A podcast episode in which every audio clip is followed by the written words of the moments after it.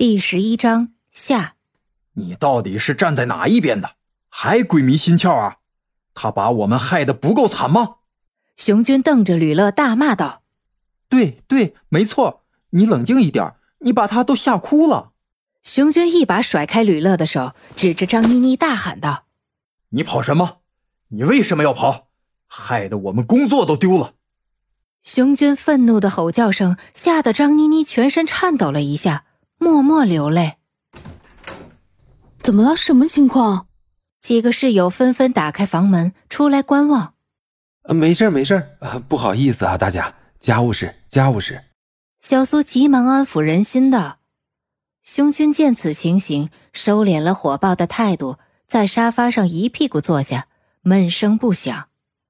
几个室友面面相觑，回屋关了门。吕乐在张妮妮身边蹲下。柔声细语的问道：“你，你为什么要跑呀？有什么事情吗？我们可以帮忙吗？呃，到底什么情况？跑什么？有什么要帮忙的，尽管说吧。”小苏一脸迷惑，心急如焚。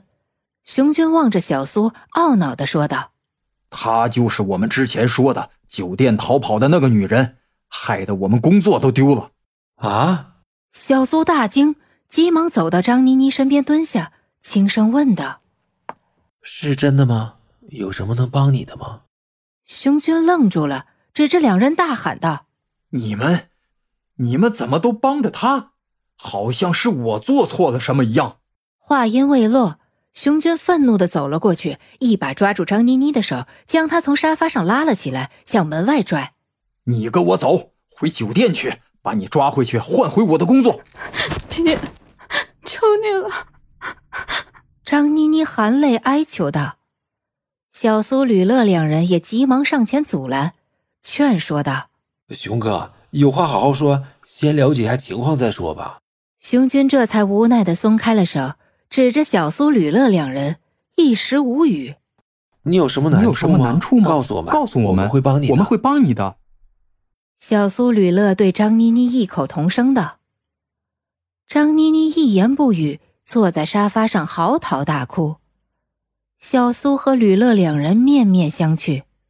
熊军不耐烦的说道：“哎呀，好了好了，不抓你回去，你说吧，你到底什么情况？”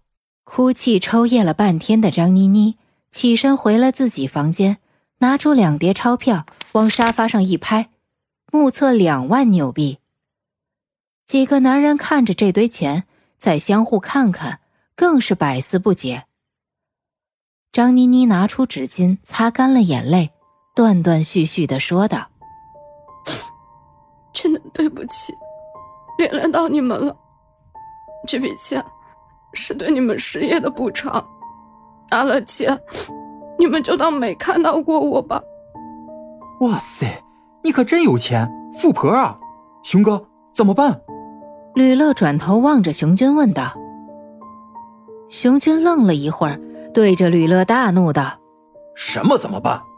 别拿金钱来收买我们！’”张妮妮见此情形，转身又回了房间，拉出了行李箱，从行李箱里整理出一堆钞票，放在沙发上，目测一共四万多纽币。这是我全部的钱，全都给你们，我求你们了。放过我吧，不然我只有死路一条。张妮妮眼含热泪哀求道。听到“死路一条”四个字，几个男人相互看看，觉得情况不妙。熊军终于冷静了下来，将钱全部塞回了行李箱里。我们不要你一分钱，也不抓你回去。你到底什么情况？告诉我们。对呀，你告诉你告诉我们什么情况，我们都会帮你的。小苏和吕乐也异口同声的。张妮妮流下了感动的眼泪，抽噎着说道：“谢谢你们，国内有人要追杀我，无奈之下我逃出了国。”啊啊！几人目瞪口呆，吓了一跳。但是你的签证已经过期，黑在这里也不是个办法。你不能享受到新西兰任何的福利，更不能生病。再说了。你的家人已经在找你了，那天还来了酒店里。熊军无可奈何的说道：“张妮妮听后，顿时瞪大了眼睛，惊慌失措，大喊道：“不，他们不是我的家人，他们是来弄死我的！”不会吧？那男的看上去十分着急的样子，而且出手很大方，桌子上一拍就是四万纽币，怎么会要弄死你？吕乐好奇的问道：“他要弄死你，你为什么不报警呢？”熊军也迷惑着问道。张妮妮泪流满面，屈膝下跪。你们不知道，他在国内有权有势，黑白两道都有熟人，我也是没办法再逃出来。求你们放过我吧，就当没有看到过我。三人连忙将张妮妮拉起，异口同声道：“你别这样，别这样，会帮你的，我们会帮你的。行了，别哭了，那就这样吧，我就当没有再看到过你。”熊军皱着眉头，懊恼的说道：“张妮妮这才停止了哭泣，擦干眼泪，露出了一丝感激的笑容。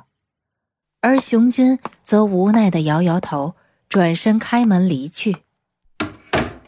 你放心，他是说话算数的人。那我先走了，明天再来看你。我真的很高兴能再见到你。”吕乐微笑着挥了挥手，随着熊军一同离去了。张妮妮含泪的眼神望着小苏，问道：“你们都认识吗？”小苏一声叹息：“哎，说来话长，也许是缘分，也许是因为奥克兰华人圈太小了。哎，我明天帮你问问移民顾问，看看能不能先将你的签证延期，不然的话，你都不能生病。”谢谢你，小苏。张妮妮含泪微笑着。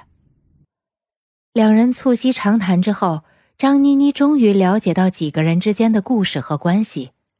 看来奥克兰的华人圈真的是太小了，这样下去，相信周世军很快就会找到他。必须离开奥克兰，去一个没有人知道的小镇。